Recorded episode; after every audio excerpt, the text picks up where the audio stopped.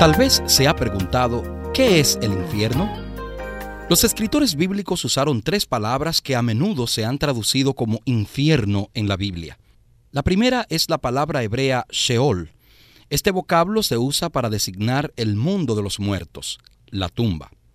La segunda es el término griego Hades, la cual se usa para referirse a lo que no se puede ver, al estado y al lugar donde habita la muerte. Todo aquel que muere va directo a dicho lugar. La tercera palabra es Gehenna. Este es un término griego que se formó de la frase hebrea Gehinom, o sea, el valle de Inom. Este era un lugar localizado en las afueras de Jerusalén donde los cadáveres y la basura eran quemados. Desde la perspectiva bíblica, el infierno simplemente es el lugar donde moran los muertos, es decir, la tumba.